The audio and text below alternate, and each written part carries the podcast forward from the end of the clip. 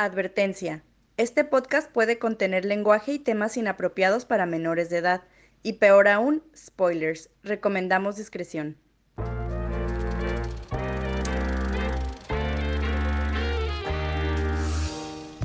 Hola, hola, bienvenidos a Cinemateurs, un podcast para fans de cine por fans de cine, donde discutiremos, examinaremos y analizaremos las películas más fascinantes, interesantes e intrigantes que nos ha dado el arte del cine.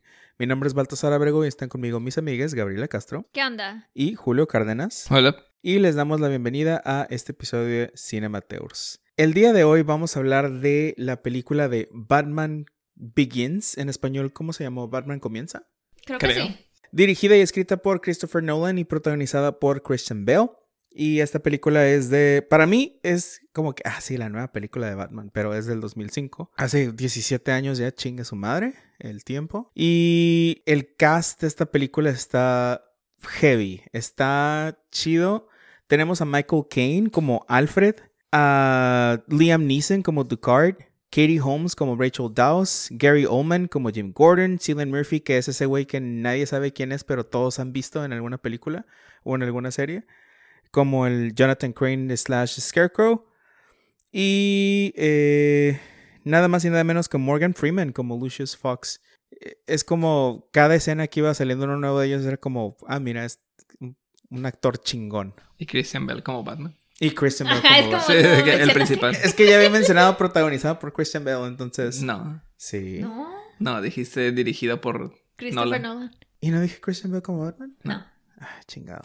Pero bueno, el chiste es que de esta película, ya con, con- ya con la simple mención del cast, es como Batman 2005 bien arriba, Batman 1989 bien abajo. A excepción de, por supuesto, Jack Nicholson. No me esperaba mucho esta película, la neta, porque pues Julio, tú dijiste, ah, pues de la trilogía de Nolan, esta es la, esta es la culera, esta es la aburrida. Me esperaba aburrirme, me esperaba una, un análisis de- este, filosófico de la existencia de Batman o algo así que mm, esperaba aburrirme, la neta. Yo también esperaba aburrirme porque era como que no la había visto, creo que había visto nomás pedacitos de esta película y sí, ha visto, sí había visto la de la que sigue de Dark Knight y recuerdo que era como que, ah, pues sí, está curado, pero no entiendo qué está pasando a algunos personajes también.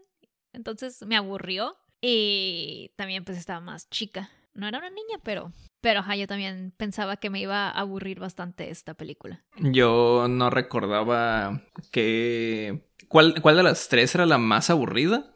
Pero recuerdo que la que más me gusta es la segunda. Y ya de, de ahí en adelante creo que consideraba que la una estaba aburrida y la tercera era la peorcita. Creo que la crítica no, no está muy de acuerdo. Nomás concuerda en que la segunda es la mejorcilla. Está como en el top 10 de las 250 mejores películas de IMDb, algo así. Y pues sí me llevé una grata sorpresa de que, ah, pues no, no está aburrida esta película. Y esperemos que la tercera tampoco lo esté, aunque creo que la tercera no la vamos a ver en este ciclo. En ese ciclo definitivamente no, pero vamos con las calificaciones porque yo he estado pensando desde que la vimos que qué calificación le daré yo a esta película y, la- y- y por qué. Y la verdad, me está costando mucho trabajo encontrarle algo negativo a esta película. Inicialmente le voy a dar un 9. Yo también le voy a dar un 9. Sí, creo que también le voy a dar un nuevo. Ay, este es- siento que es este, ¿cómo se dice? Eh, achievement Unlocked. La trilogía. Sí, es, es como todos pusimos la misma calificación inicialmente. Y pues vamos a empezar a, a- a discutir un poquito esta película. Y creo que en comparación, a lo mejor la vemos como una película muy chida porque las últimas dos películas que han sido, pues también de Batman, han sido películas que más bien son tolerables en vez de disfrutables. Sí. Y esta película no. Al, al- al principio, eh, el tono de la película es muchísimo más diferente. Se toma muy en serio la, la película a sí misma. No es como que de repente salen con un diálogo super cursi o super caricaturesco que hace que te rompa esa, eh, ese feeling. Entonces me gustó el compromiso que le dieron la película a, a su seriedad. A pesar de que de repente hay algunas cosas que obviamente se sienten un poco increíbles. Sí, eh, eh, de hecho creo que es lo único, no, no quiero decirlo malo, pero el hecho de que Batman sea muy Mary Sue, de que Muy, Ah. perfect- muy perfectito. Sí, de que llega, nomás entrena, no sabemos cuánto tiempo, pero definitivamente no estuvo ahí décadas como todos los demás ah, ninjas. Y, ay, sí, entreno un ratito y ya soy el mejor de todos. Como que, ay, pues tengo un chingo de dinero, soy, estoy bien chingón, ah, tengo unos aliados bien perros. O sea, eso es muy Mary Sue. Pero, pero, pero, me gustó mucho eso. Es como, me gusta mucho el trope de el elegido. Prefiero cuando es algo supernatural de que, ah, lo eligieron los dioses o una mamada así. Ah, que, ah, no, pues simplemente, whatever, he's the chosen one. Pero sí me, me gusta mucho. Me, me disfruto mucho ese trope. A mí me gustó que no me aburrí. Y pues sí, yo elegí el, el ciclo y pues me gustan las películas de Batman. Pero no me enteré que eran dos horas y 20 minutos. Hasta que ya faltaban como 40 minutos que dije, güey, ya hemos visto la película un chingo. Y todavía, le eh, todavía no empezaba el clímax de la película. O estaba empezando. Y fue cuando dije, ok, apenas vamos al clímax. ¿Y qué horas, qué horas son? O sea, ¿cuánto tiempo pasa? Y ya me di cuenta que íbamos como hora y 40. que les dije, todavía falta como 40 minutos de película. Y no se siente. O sea, no, no, te cansas de la película. Que no dices tú, güey, ya, ya estuvo. Como otras películas que hemos visto que es como, a la verga, todavía falta una hora de película. Y de hecho, ahorita que lo mencionas, cuando dijiste, ah, todavía faltan 40 minutos de película, no fue como que, ok, ay, no mames, todavía faltan 40. Fue como, no, nomás quedan 40 minutos. En 40 minutos va a pasar todo esto. Es como, Sí. ok, a ver. Y eh, yo creo que tiene mucho que ver la diferencia en, en storytelling.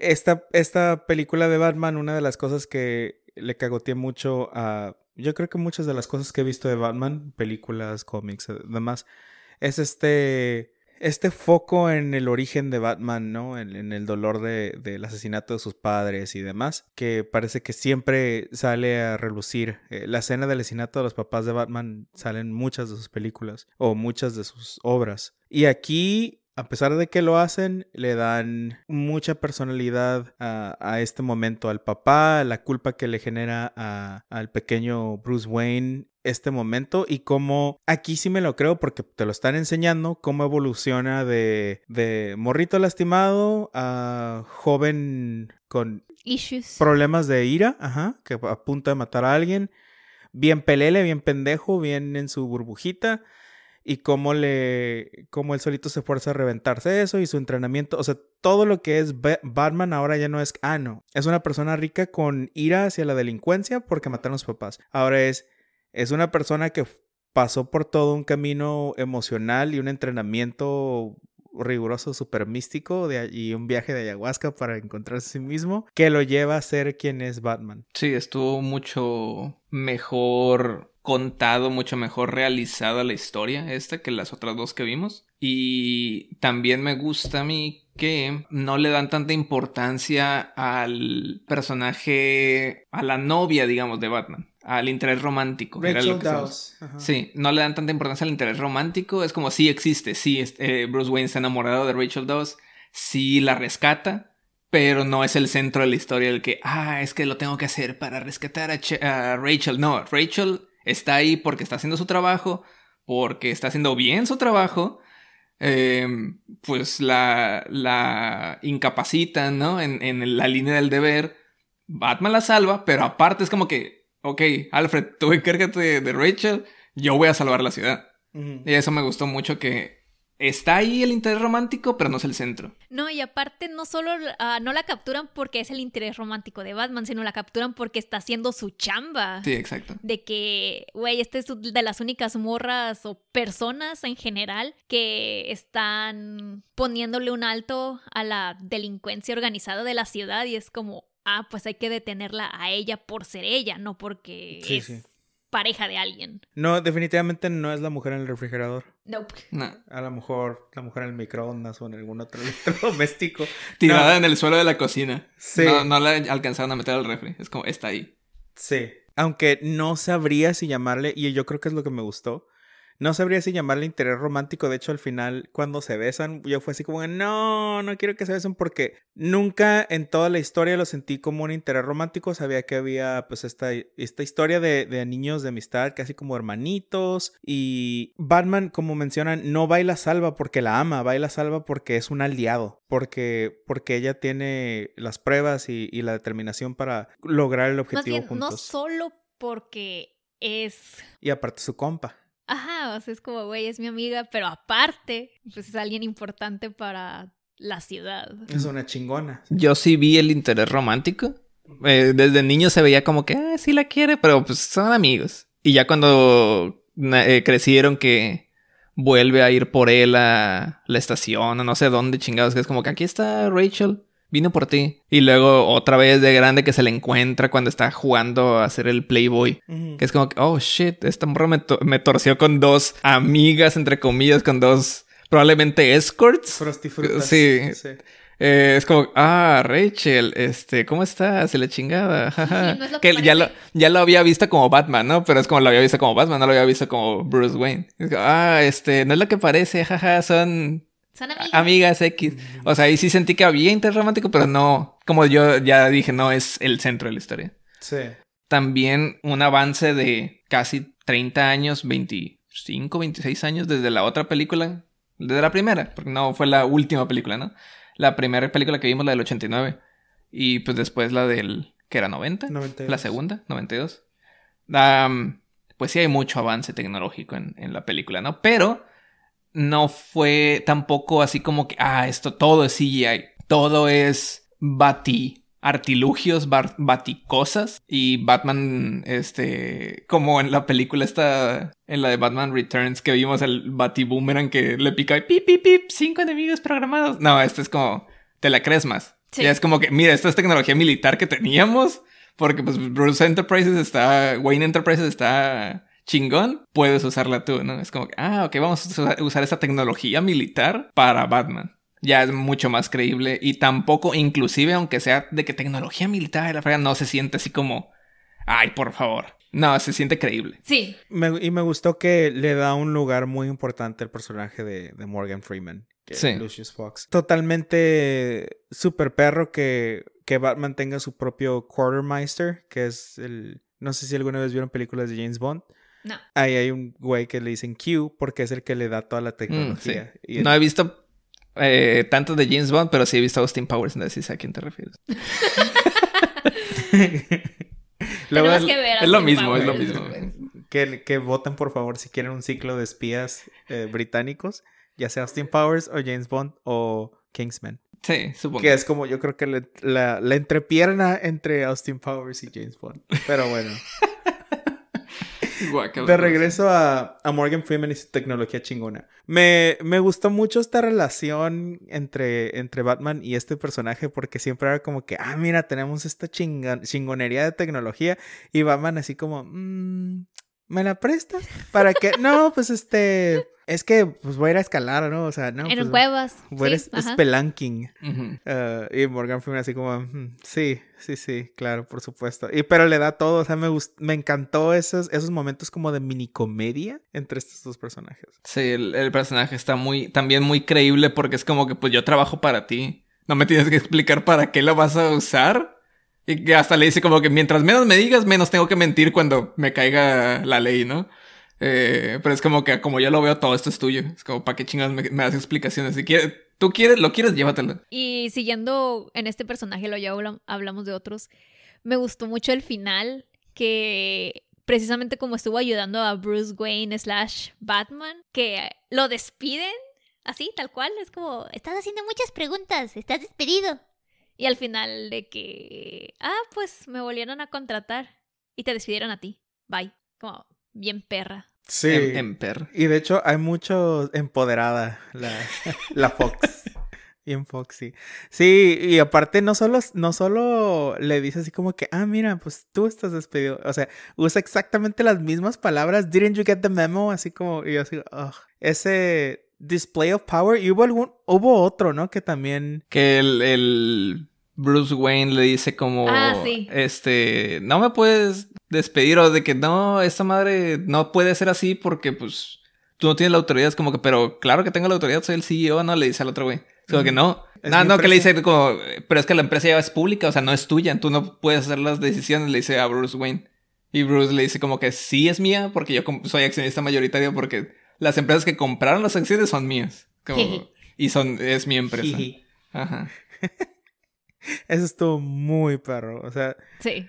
Y lo chistoso es que usan estos, estos mismos argumentos de las acciones. Está muy complicado y te lo explicaría contra el señor, o sea, que era súper condescendiente con él. Cuando Christian Bale dice, bueno, cuando Bruce Wayne le dice eh, a este güey, ni me acuerdo, el, ex jefe. Te lo explicaría, pero está, está demasiado complicado. Es como, ah, o sea. De hecho, eso ah, me gustó, pero al mismo tiempo se me hizo muy repetitivo de que muchos, muchos diálogos se los repetían otra vez. De que con Ral al Ghul, o como se llame, Ajá. Le repitió también sus diálogos. De que luego con esta escena también le repitió sus diálogos. Luego Morgan Freeman también le repitió sus diálogos.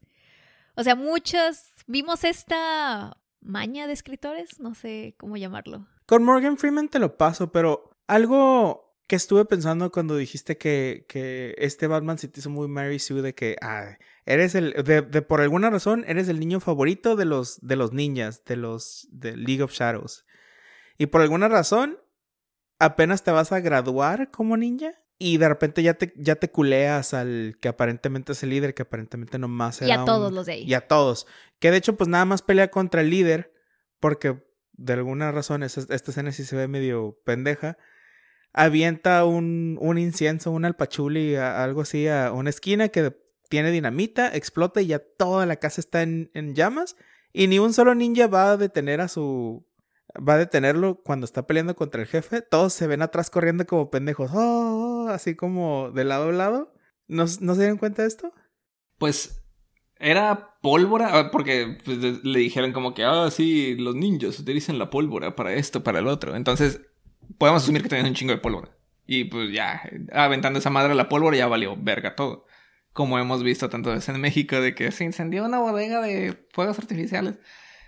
Eh, está medio pendejo lo de que atrás todo el mundo estaba corriendo, pero también históricamente lo creo porque los ninjas no eran de quédate a pelear, no era de huye. Es como si hay algo malo o así, tú no eres peleador, tú vete. Hablando de ah. históricamente, esta es una de las cosas que no me gustó, de que se supone que estaban en China pero todos los elementos que vimos, o por lo menos la mayoría de los elementos, eran japoneses. O sea, los ninjas eran japoneses. Las espadas creo que no eran realmente tan katanas, eran una espada diferente, pero la armadura, o sea, había muchas cosas japonesas y eso fue, lo había comentado cuando estábamos viendo la película, de que, ah, pues, es una cultura, son culturas asiáticas ahí, hacemos mezcolanza y nadie se va a dar cuenta que, es este, es este tipo de representación de cuando quieres, ay, no sé, algo asiático, algo con arroz. Es, fue esto porque tiene elementos chinos, elementos japoneses y aparentemente está como en el Tibet. Sí, está como en una pinche montaña como en los Himalayas o en algún lado de Mongolia, qué sé yo. Sí, pero al mismo tiempo se ve reflejado y probablemente yo creo que eh, Nolan no quiso hacerlo algo súper cultural o, pegado a algún tipo de cultura especial. Pero luego, luego se notan las influencias. Sí, sí, eso sí. Pero incluso el, el, el diálogo que dice el que pensamos al principio que es Russell Gould, que ya se me olvidó el nombre de este actor, el que... Ken Watanabe. el, Watanabe. el único actor asiático que tiene Hollywood, al parecer. Ajá. Eh, era puro gibberish lo que está diciendo no es ni chino, ni japonés, ni ningún otro tipo de lenguaje de ningún país. Aunque los subtítulos digan que es urdu, no es urdu. Urdu creo que es de Mongolia, ¿no? Según yo. O Tibet, tal Ni idea. Quién sabe. Pero ajá, no era esa madre. Pero como que alguien dijo como que, ah, sí, urdu. O a lo mejor ahí en el libreto estaba como que urdu. Y de ahí lo sacaron. Ponle Swahili, güey. Nadie Ajá, Swahili. Pero cuando estábamos viendo estas, estas escenas de que pues ya Batman aparentemente con entrenar algunos años ya es mejor que toda la, la organización y, regresa. Si es que fueron años, no sabemos si fueron meses. Queremos pues, darle el ¿cómo se le llama? Benefit of doubt. El beneficio de la duda. Lo que me gusta de esta. de este Batman es que tratando de justificar este tipo de. Ah, de repente, pues tú eres. Como tú eres el, el protagonista, obviamente tú eres el más chingón. Pero me, me quedé pensando, ¿qué es lo que tiene Batman sobre sus enemigos? ¿Qué es lo que hace a Batman mejor? ¿O qué es lo que le va a hacer superar a, su, a, su, a sus enemigos? Y en este caso, el villano es eh, Ra's al Ghul, el, el verdadero, que en, alias Ducart, que en cierto punto tiene cierto nivel de maestro-alumno con él. ¿Qué hace a Batman mejor que su maestro? Y es que Batman aprende de su maestro. Y es por lo cual tiene este valor en la repetición donde eh, le repite lo de nunca estás al tanto de tus... Alrededores. Ajá, o sea, Batman aplicó a regresar, aprendió a aplicarle esa a su maestro y es como finalmente lo vence. No es, a diferencia del Batman que vimos en las películas anteriores, no es este niño rico que tiene los gadgets, que no sabemos de dónde obtuvo ni cómo desarrolló, pero por alguna manera los tiene y eso es lo único que lo hace mejor. Digo, el hecho también de que tenga dinero y que tenga aliados OP, porque Morgan Freeman, porque no me acuerdo cómo se llama su personaje, fue el que llegó en la mañana y habían pasado dos días de que lo envenenaron a Batman. Y es como, ah, sí, ya llegué, ya tengo el pinche antídoto, me tomó como dos días y estuvo bien difícil, pero lo saqué así en putiza. O sea, muy... No sabemos cuánto tiempo les tomó en desarrollar el veneno, pero este güey ya... Aquí está el antídoto. Toma. Mm, Que, o sea, por una parte es es como el jefe de tecnología de Wayne Industries, o sea, no es, no es cualquier pelea. Sí, pero estamos hablando de que ese güey es un ingeniero, un uh, mecánico, químico, físico. O sea, alguien así en la vida real. Güey, es Morgan Freeman, güey, es Dios. Ajá. Por eso te la creo de que es. Te la paso porque es Morgan Sí, Freeman. sí. Literalmente, si fuera cualquier otro actor, es como. "Eh, eh", Pero es Morgan Freeman. Ese güey te puede decir, ah, mira, aquí está la solución de la hambruna mundial. Es- Es como, sí, creíble, sí, sí. Incluso en este momento cuando están ordenando cosas para el, el traje de Batman, le dan una justificación, aunque por corte que sea, como, ah, sí, mira, vamos a ordenar esto a través de esta empresa y así para que no levantar sospechas y toda esta explicación, toda esta exposición acerca de la identidad de Batman y cómo funciona Batman, cómo se crea Batman, me justificó mucho a Batman como personaje Sí. tanto en cuestión de las cosas de superhéroe que hace como como las cosas que hace al a la persona de Bruce Wayne creíble y, y soportable porque Lo que estabas diciendo de por qué le pudo ganar Bruce Wayne a Russell Ghul es porque tenía a Dios de su lado. y a este Gary Oldman que pues está muy cerquito también Y a Michael Caine. Es como, ¿tú crees que así no le va a ganar? ¿Cómo? y a propósito de de Michael Caine este Alfred también me gustó mucho sobre todo porque confronta muy chido a Batman lo confronta No Eh. es un enablist. ¿Cómo se diría? Hay que traernos un pinche diccionario. ¿Permisible? No es tan permisible con Bruce Wayne. Permisivo sería, ¿no? Habilitador. Habilitador, sí. O sea, no está literalmente retándolo a ser mejor o a dejar algo que Alfred cree que es malo para es su Jiminy. Cricket. Sí. Y ahorita lo mencioné muy brevemente, pero Gary Oldman también hace un trabajazo en esta película cuando vemos a el comisionado Gordon de joven cuando todavía no era comisionado, eh, que se ve más joven y de repente lo ponen que unos 20 años después en la película y sí se ve como si fuera hubiera envejecido 20 años más. Gary Oldman es un pinche camaleón, lo dijimos en Drácula y creo que lo seguiremos diciendo y no, no tengo nada malo que decir acerca de los, los actores y actrices de, de soporte a Batman. Sí. Lo único que, una nota curiosa es que Rachel Dawes es un personaje fic- bueno, Original. original en la película, sí. No aparece en ningún cómic de DC. Y no me acuerdo. Ah, sí, ya me acordé. Iba a decir, no me acuerdo si Batman tiene un interés romántico como Superman tiene a. Catwoman. Exacto, sí, ya me acordé después. Ok, regresando otra vez a Gary Oldman porque le cambiaste luego luego el tema.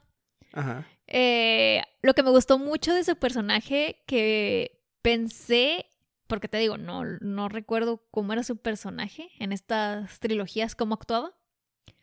Pensé con su primera interacción que iba a hacer, a ponerle trabas al Batman porque pues es un vigilante y toda la policía es como que no, no debería estar haciendo eso. Y pensé que sí, que se iba a poner así medio mamón con Batman, pero luego luego es de que no, este güey nos está ayudando, sí, hay que ayudarlo y que ayuda un chingo a Batman. Eso me gustó, de que por lo general lo que esperamos de este personaje, bueno, no conozco muy bien el lore de Batman como para saber la relación entre estos dos personajes, pero lo que he aprendido de otros superhéroes como Spider-Man es que siempre les están poniendo que se tiene que cuidar tanto de los villanos como de la policía.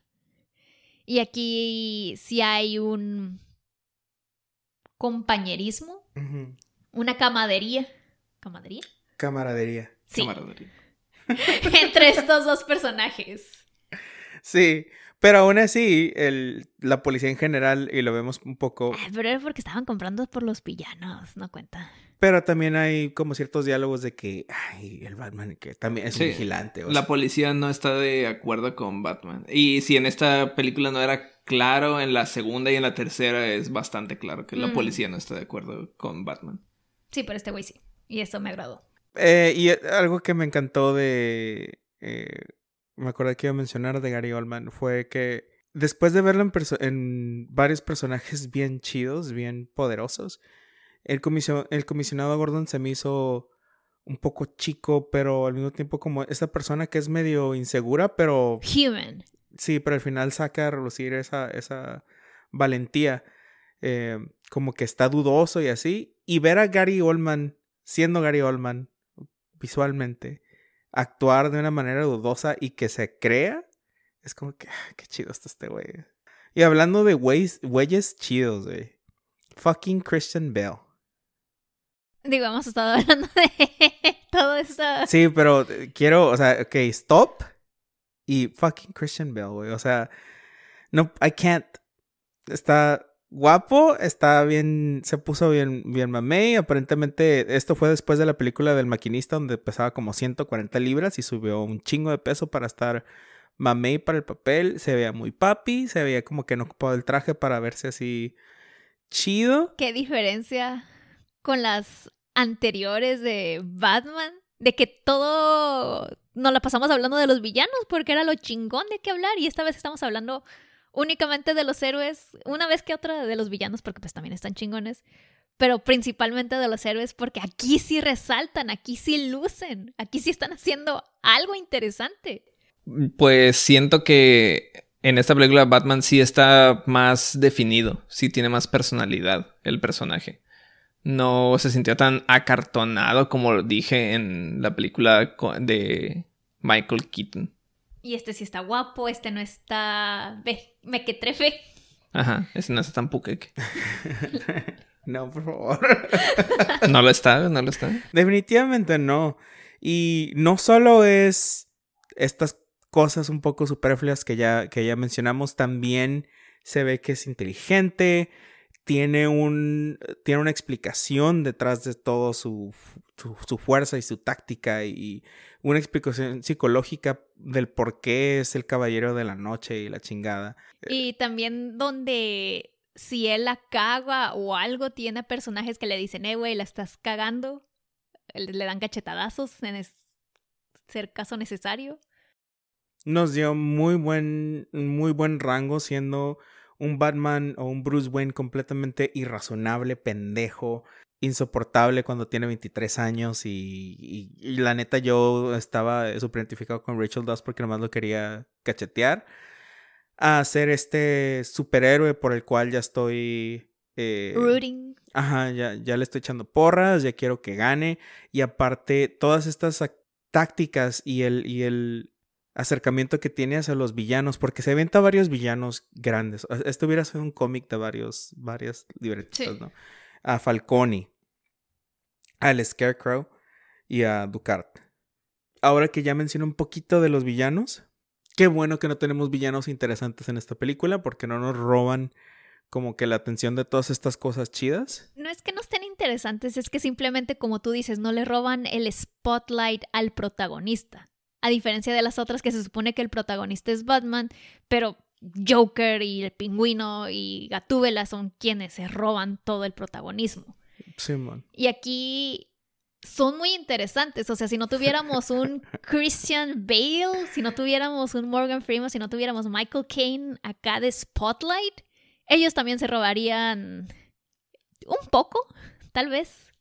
Es que se, es que se roban el Spotlight porque son villanos. Sí. Ey, pero de decir que el Scarecrow, 10 de 10, está bien guapo.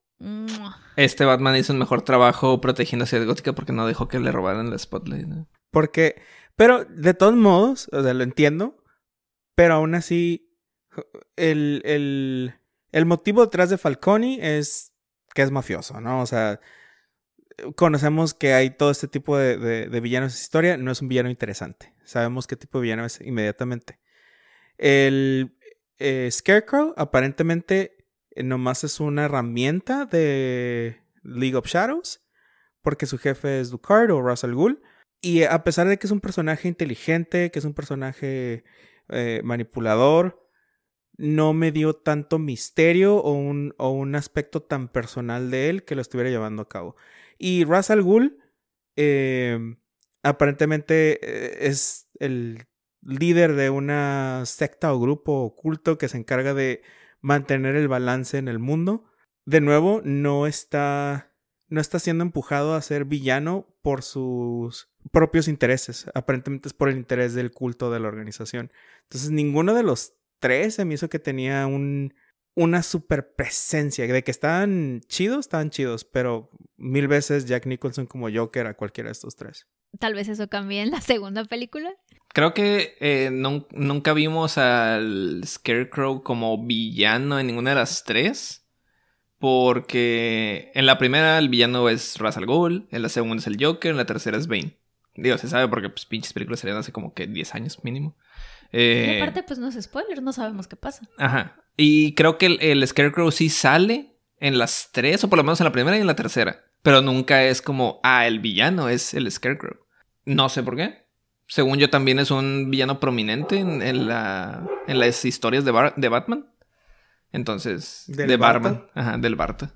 Ah, pero pues sí, eh, sirve como villano de soporte, digamos. Sí. Supporting villain. Un poco de trivia.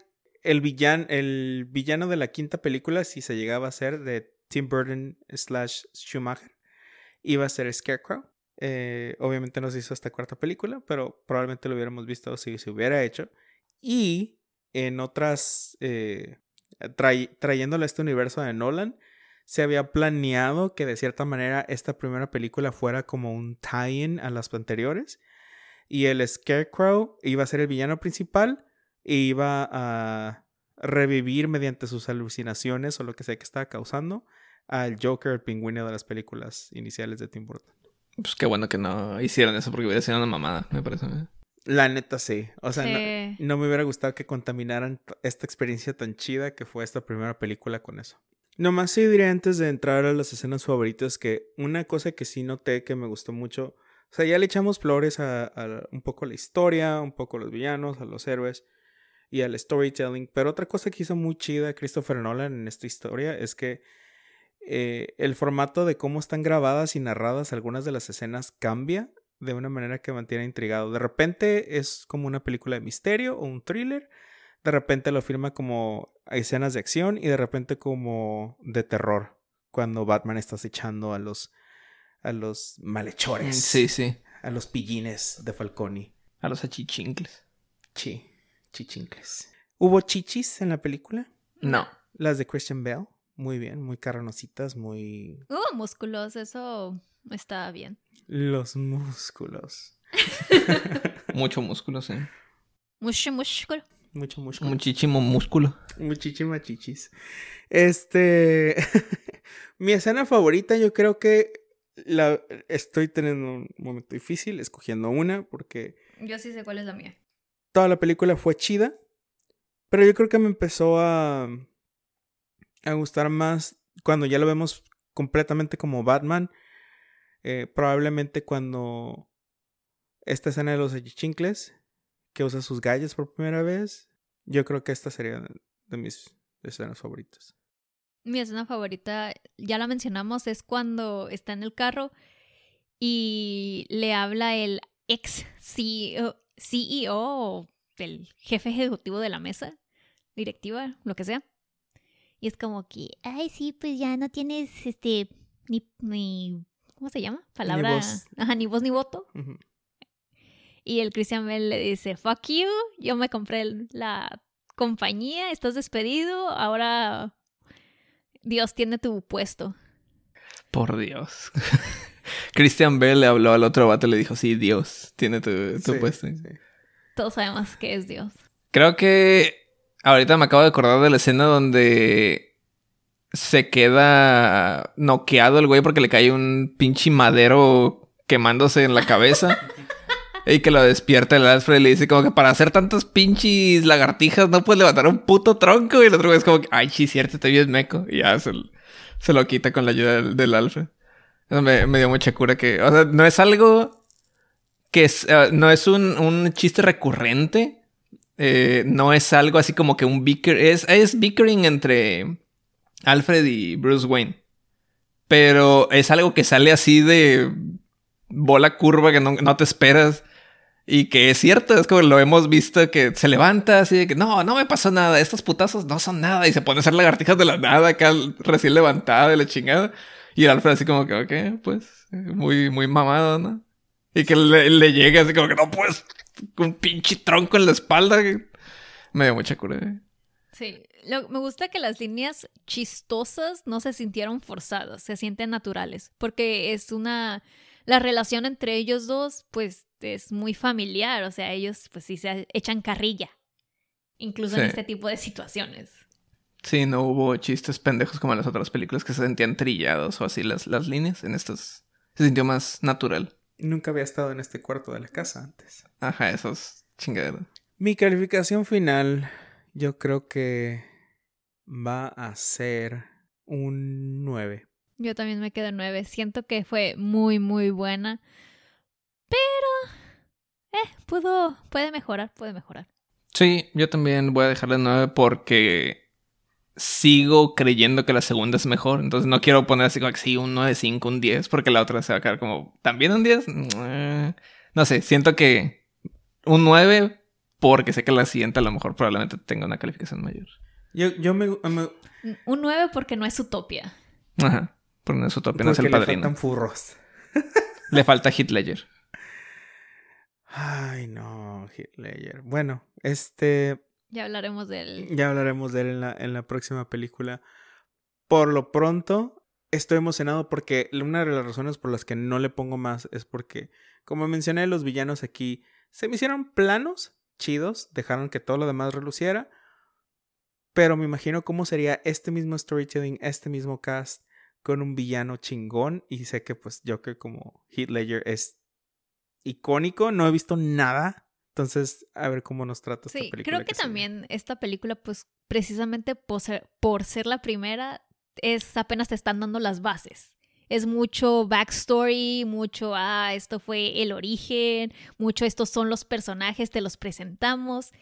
Igual que en muchas series que los primeros episodios son muy lentos, son aburridos, porque te están presentando apenas a los personajes, te están presentando apenas al mundo donde viven estos personajes. Ya que te los presentan, entonces si empieza, si es una historia buena, empieza a agarrar vuelo. Mira, de Steven Universe no vas a hablar así, ¿eh? Justamente estaba pensando en Steven Universe. Así es. De la primera temporada de Steven Universe no vas a hablar. Ah.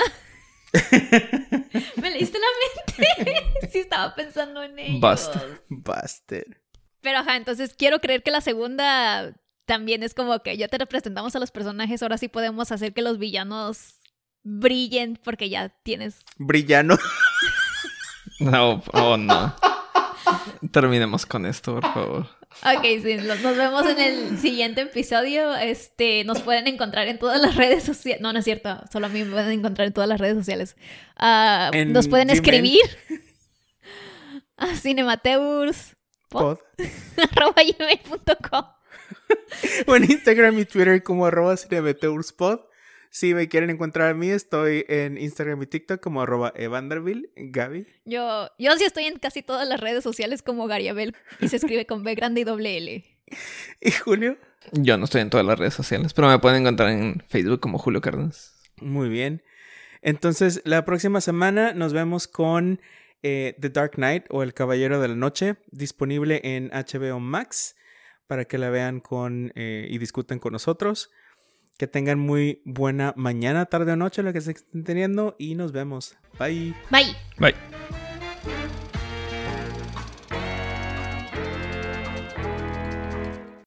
Nuestra advertencia fue grabada por Mariana Kramis. Nuestro intro y outro musical es la pieza Jazz Fiction del artista Tacos-Burrito disponible en SoundCloud.